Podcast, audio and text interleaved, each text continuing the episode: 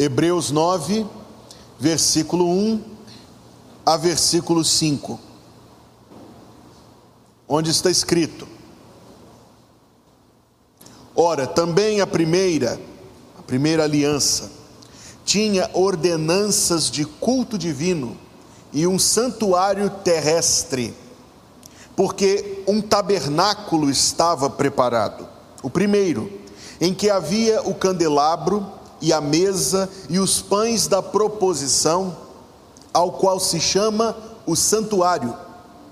Mas depois do segundo véu, estava o tabernáculo que se chama o Santo dos Santos, que tinha o incensário de ouro e a arca da aliança, coberta de ouro toda em redor, que continha o maná e a vara de Arão que tinha florescido e as tábuas da aliança. E sobre a arca os querubins da glória que faziam sombra no propiciatório, das quais coisas não falaremos agora particularmente. E o povo de Deus diz: Amém. Vamos nos assentar, irmãos. Eu quero falar aos irmãos sobre este móvel, a arca da aliança, e sobre o ritual que acontecia ali, sobre os objetos nela depositados e sobre o significado glorioso disto para as nossas vidas. Você se lembra? Nos dias de Moisés, Deus ordenou que fosse levantada uma tenda. O nome daquela tenda era tabernáculo. E aquela tenda, diz este mesmo capítulo 9, versículo número 23, era cheia das figuras das coisas que estão nos céus. Pode verificar aí, capítulo 9, versículo 23. Ou seja, toda a constituição a disposição do tabernáculo era simbólica.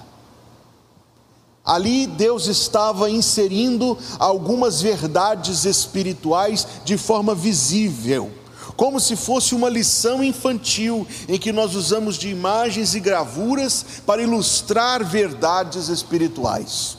Deus faz a mesma coisa para que nós humanos possamos compreender algumas das coisas maiores, excelentes, eternas, celestiais. Era tão rigoroso esse assunto de construir o tabernáculo que o livro do Êxodo nos diz que Deus mostrou para Moisés uma miniatura, uma réplica do tabernáculo e que Moisés visualizou todos aqueles detalhes. E quando a tenda foi construída, antes de ser consagrada, Moisés inspecionou cada detalhe para que estivesse exatamente igual àquela miniatura que Deus lhe mostrou no alto do monte. Não havia liberdade de detalhes, porque os detalhes eram a residência dos símbolos, e ali estavam as lições que Deus queria transmitir. Você sabe qual é a lição principal do tabernáculo? É uma só a lição principal do tabernáculo é que Deus e nós estamos separados. Que o acesso a Deus, representado por este móvel, a arca da aliança, o acesso a Deus não nos é dado, e se nós nos atrevermos romper, ai de nós, ai de nós. Pois veja, não somente esta tenda era uma tenda fechada, ela era uma tenda murada, ninguém podia passar do muro, não era um lugar por onde se passava livremente, não. Para entrar nela somente trazendo uma oferta, um sacrifício pelo pecado, que era morto ali mesmo dentro, o sangue retido em bacias, o animal queimado, o sangue derramado. E eu e você iríamos somente até ali dali não passaríamos. Se pertencêssemos ao pequeno número dos descendentes de Arão, nós poderíamos entrar um pouco mais, mas não sem antes lavarmos as mãos. Não basta o sacrifício, a impureza é grande.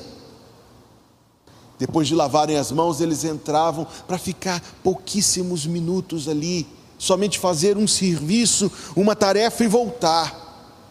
mas havia um outro véu, muito mais separador do que o muro, do qual, pelo qual só podia passar uma pessoa uma vez por ano por poucos minutos e voltar.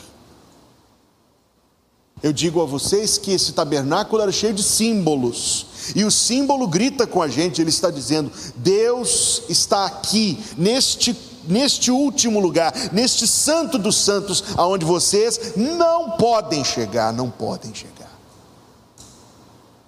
Até mesmo tocar a arca da aliança, como está em 1 Samuel capítulo 6 e como está em 1 Crônicas capítulo 6, resultava em morte. Então nós estamos tratando de um assunto muito sério. Deus estava, eu digo de novo, construindo algumas lições. E aí nós chegamos a este texto. Dentro desse santo dos santos, diz o versículo 3, estava a arca da aliança. E sobre ela, o versículo 5, os querubins da glória que faziam sombra, marca essa palavra no versículo 5, no propiciatório. Propiciatório é o nome da tampa dessa arca da aliança. A arca da aliança era um baú, cerca de um metro e trinta de largura por 75 centímetros de comprimento, mais ou menos a mesma altura, e a tampa era a parte. Dentro desse baú feito de madeira e revestido de ouro estavam três coisas. O versículo 4 nos diz o que estava ali: o vaso de ouro que continha o maná, a vara de Arão que tinha florescido e as tábuas da aliança.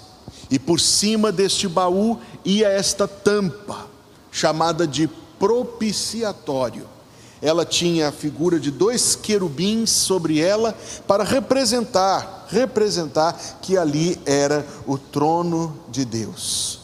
Então eu queria que nesta noite, nos próximos minutos, nós tão somente imaginássemos este ritual que acontecia uma vez por ano e pudéssemos encontrar profundas verdades espirituais que estão presentes neste texto e neste simbolismo que vem da própria mente de Deus.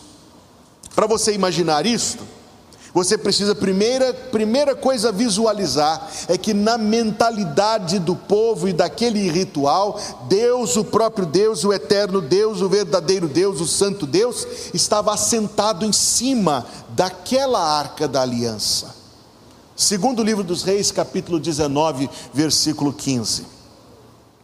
Segundo o livro dos Reis, capítulo 19, versículo 15.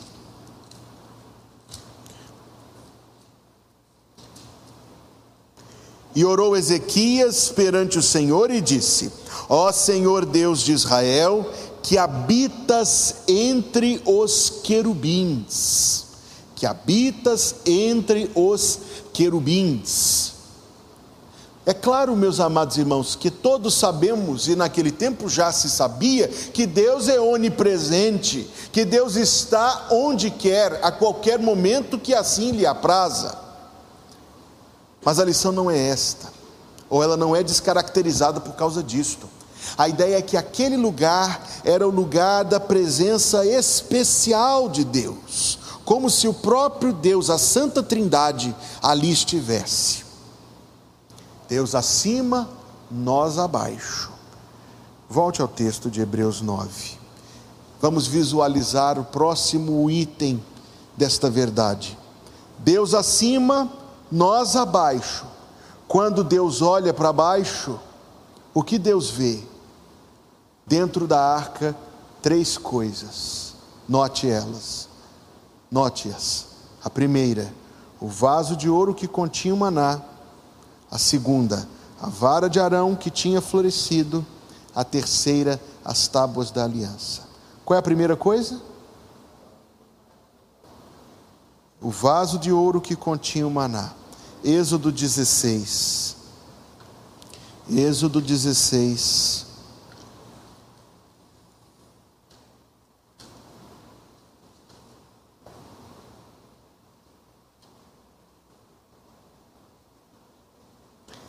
Êxodo 16.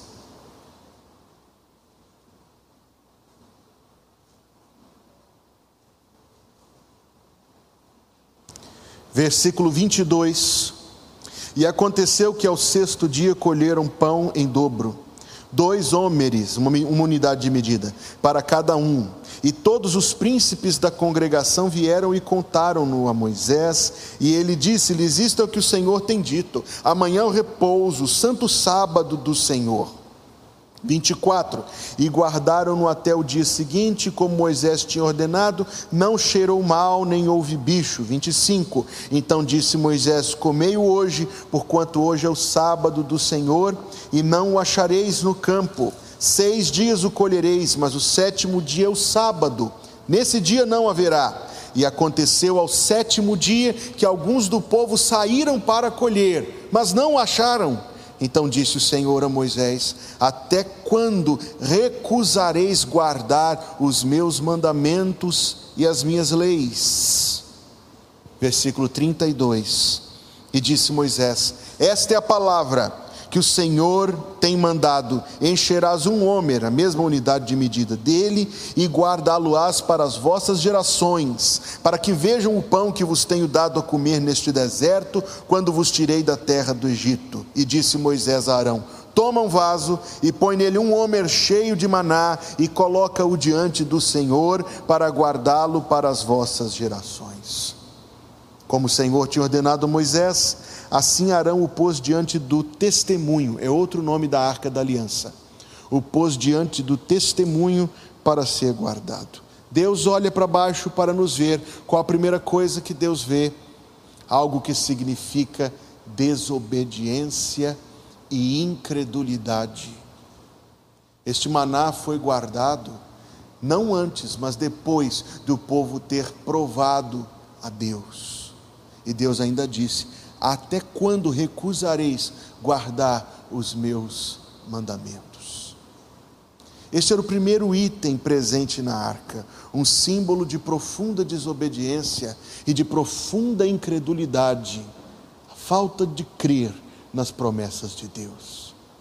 Volte a Hebreus capítulo 9. O primeiro item dentro da arca era um vaso de ouro contendo o maná. Qual era o segundo item? A vara de Arão que floresceu.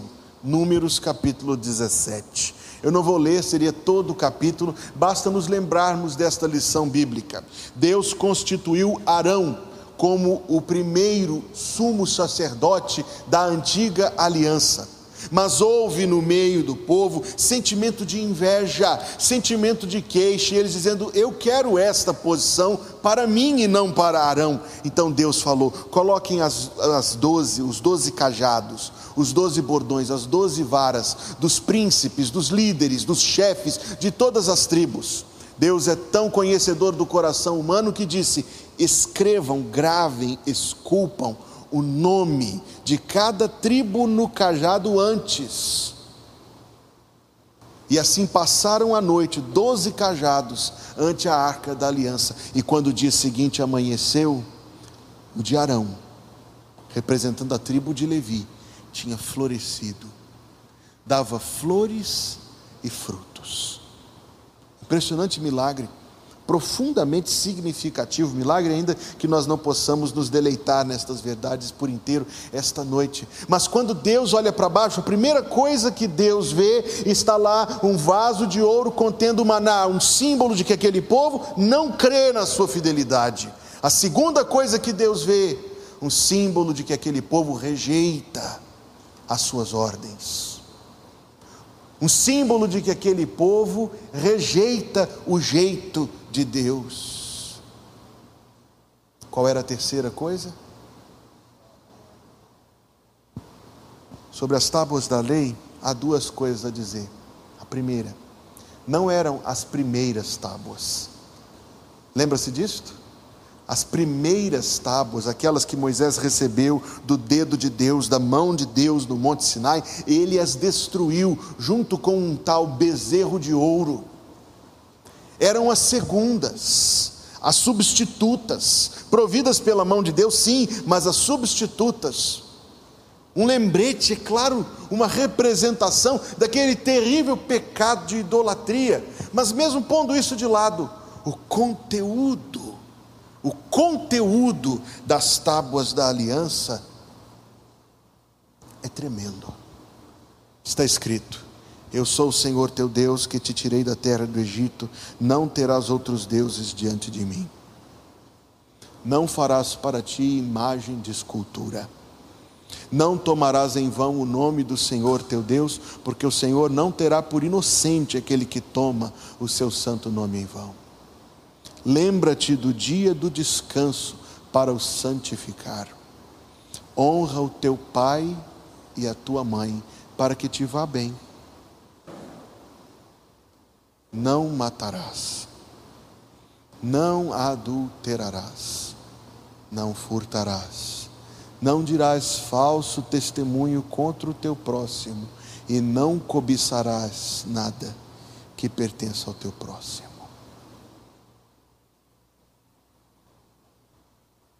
Dez sentenças de morte contra mim e mais alguém.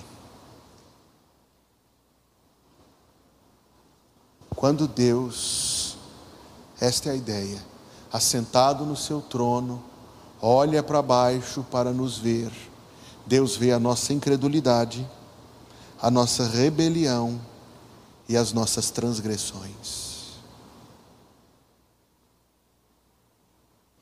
Quiséramos que Deus fosse bonzinho, segundo o nosso tortuoso e pervertido conceito que não sabemos diferenciar o bem do mal.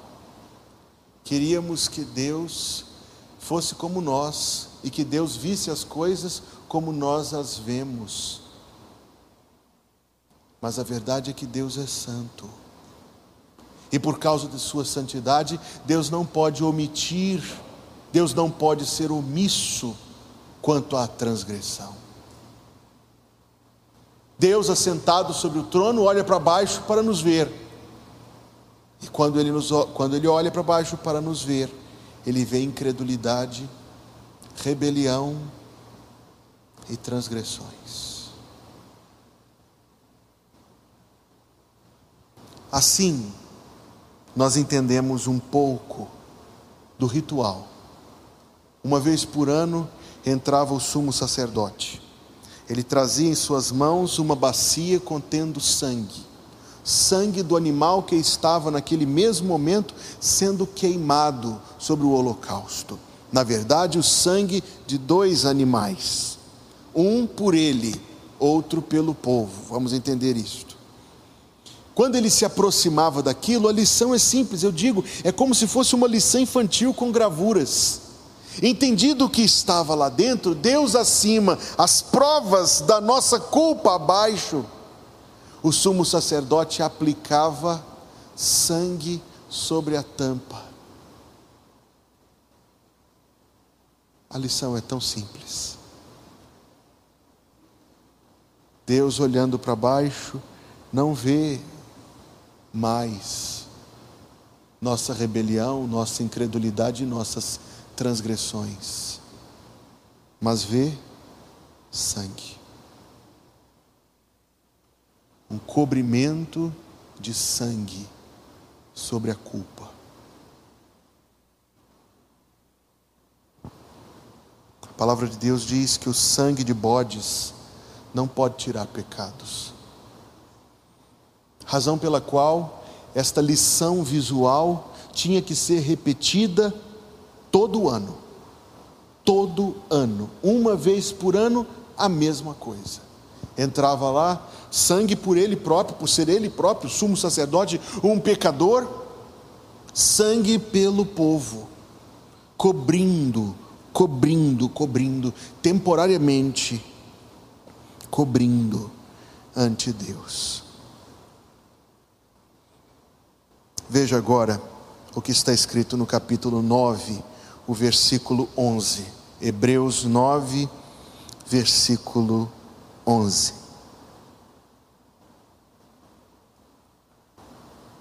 Mas vindo Cristo, o sumo sacerdote dos bens futuros, por um maior e mais perfeito tabernáculo, não feito por mãos, isto é, não desta criação, nem por sangue de bodes e bezerros, mas por seu próprio sangue, entrou uma vez no santuário, havendo efetuado uma eterna redenção.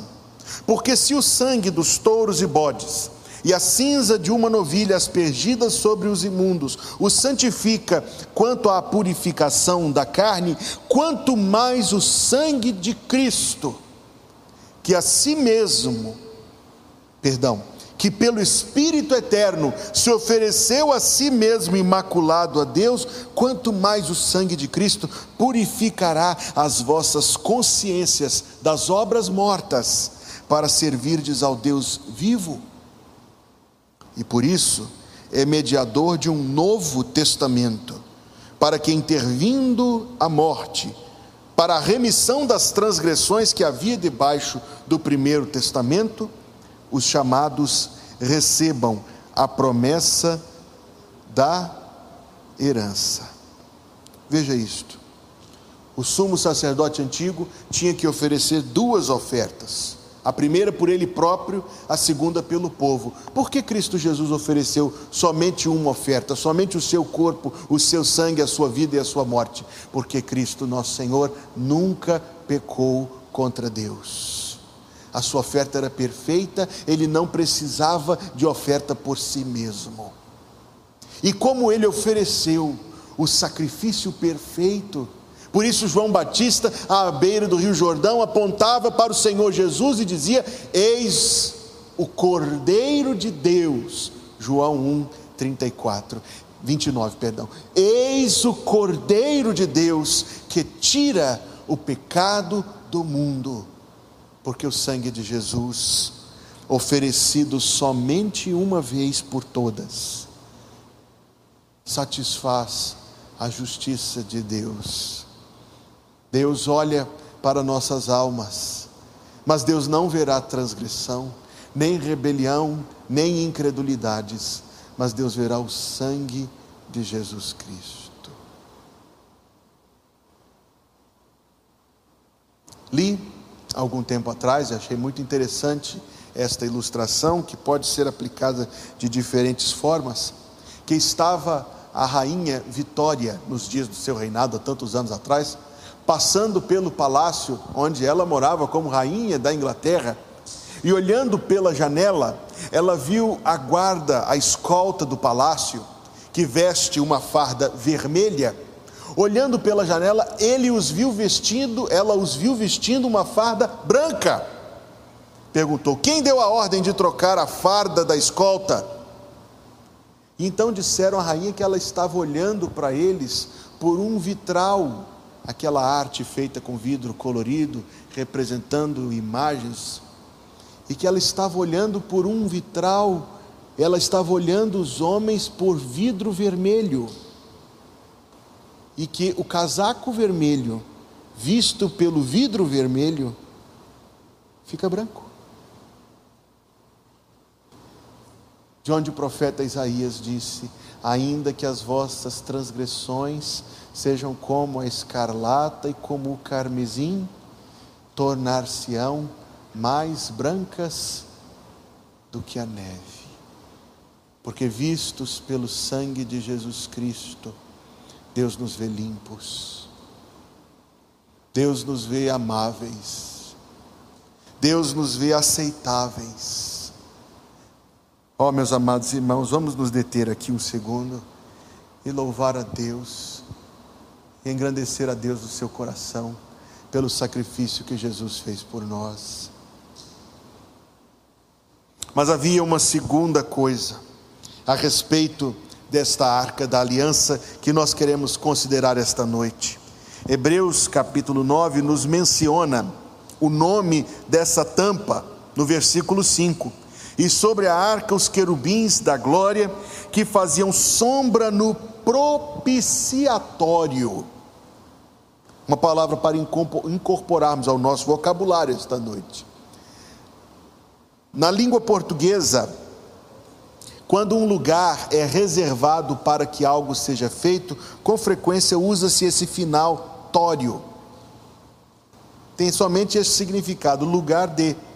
O lugar onde se faz refeição chama-se refeitório. O lugar onde se trabalha, em latim labora, chama-se laboratório. O lugar onde se escreve chama-se escritório. O lugar onde se é propício, e propício significa generoso, misericordioso, compassivo, perdoador. O lugar onde nós encontramos a misericórdia de Deus é o propiciatório. É o lugar onde nós encontramos quão propício, digo de novo, isto é, bondoso, generoso, compassivo, clemente. Deus é o propiciatório. Livro dos Números, capítulo 7, versículo 89.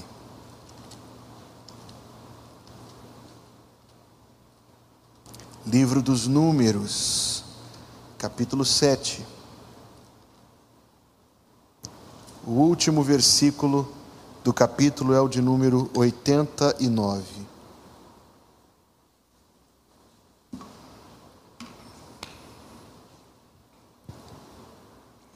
Livro dos Números, capítulo 7, verso número 89. E quando Moisés entrava na tenda da congregação para falar com ele, com Deus, ouvia a voz que lhe falava de cima do propiciatório que estava sobre a arca do, do testemunho entre os dois querubins, assim com ele falava. Livro do Êxodo, capítulo 33.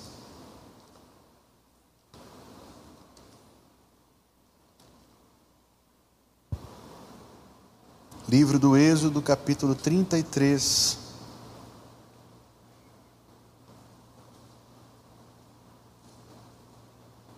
Versículo 9.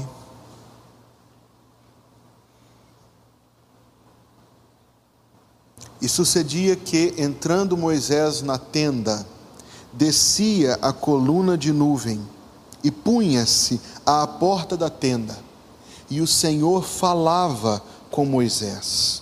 E vendo todo o povo a coluna de nuvem que estava à porta da tenda, todo o povo se levantava e cada um à porta da sua tenda adorava.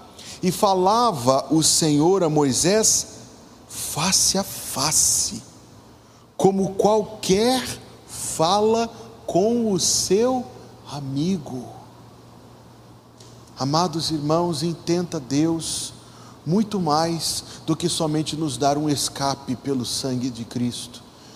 E se isto é misericórdia extraordinária a ser o motivo do nosso louvor eterno, nós que já somos salvos, este não era o único propósito de Deus, mas o propósito de Deus em nos trazer de volta a si em Cristo Jesus é que nós possamos ter esta, esta mesma comunhão com Deus, esta mesma proximidade com Deus.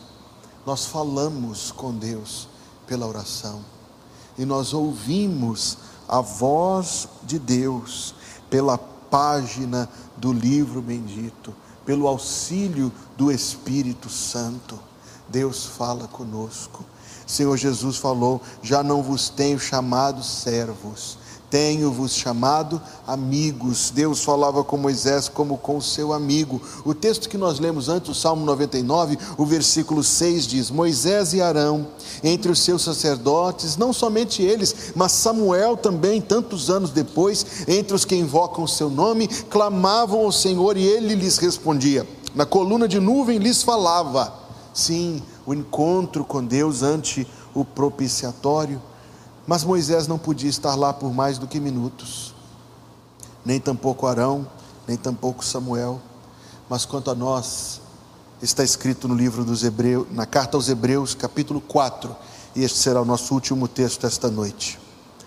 Carta aos Hebreus, capítulo 4, versículo 14. Hebreus 4, 14.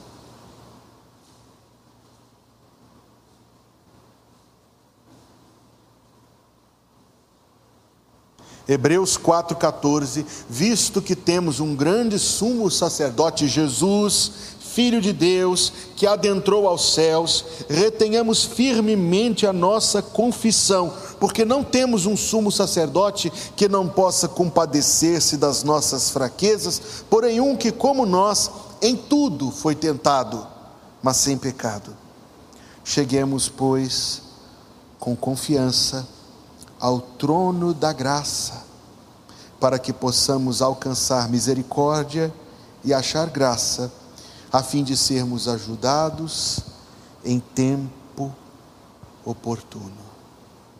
Moisés e Arão não podiam ficar lá senão por alguns minutos, mas nós, por causa de Jesus, por causa do Cordeiro de Deus, do sangue derramado, por causa da oferta perfeita que ele fez em nosso lugar, não, Deus não nos convida a somente passar alguns minutos, Deus nos convida a estar sempre em Sua presença. E assim nós fechamos esta lição tremenda e impactante da Escritura Sagrada. Havia um móvel, sobre ele Deus, Deus ao olhar para baixo via a nossa rebelião, a nossa incredulidade, as nossas transgressões uma cobertura provisória, um cobrimento provisório foi feito durante séculos. Deus, na sua misericórdia, assim o permitiu, mas o cobrimento definitivo, o sangue de Jesus, por isso está escrito na primeira carta de João, capítulo 1, versículo 7: o sangue de Jesus, o Filho de Deus, nos purifica de todo pecado. E no nome do nosso Salvador, nós temos o mesmo verdadeiro acesso à presença de Deus. Aí eu termino me lembrando daquele versinho. Há poder, sim, força sem igual, só no sangue de Jesus.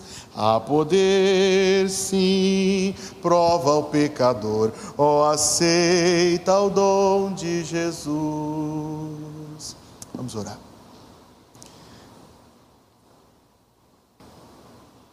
Diz a tua palavra, Senhor, que pode ser que pelo bom alguém ouse morrer, mas Deus prova o seu amor para conosco, em que Cristo morreu por nós, sendo nós ainda pecadores. E esta noite, mais uma vez, ó Deus eterno, como todos os dias e para sempre, nós queremos te engrandecer, que tenhas feito tão grande salvação em favor de pecadores tão necessitados como nós. Louvamos-te, ó Deus, pelo sangue de Jesus e pelo sangue que Jesus derramou na cruz por nós. Louvamos-te, ó Deus, pelo teu perdão, pela tua misericórdia. Louvamos-te, ó Deus, pela comunhão doce que nós podemos ter contigo. E que nesta mesma comunhão o Senhor nos guarde então perto de Ti, não longe, Deus. E que nós, por esta comunhão, possamos fruir as bênçãos da salvação, alegria e paz, certeza da vida eterna, plenitude do Espírito Santo. Obrigado por este culto, esta noite, por Ti preparado para nós, Deus. Obrigado por nos ter trazido aqui e que agora, igualmente, o Senhor nos leve debaixo da tua bênção, do teu favor, da tua misericórdia sobre as nossas vidas. Que a graça de nosso Senhor Jesus Cristo, o amor de Deus, o Pai que está nos céus, e a companhia do Espírito Santo seja conosco, irmãos, hoje e todo dia, até que Jesus venha nos buscar, em nome de Jesus. Amém.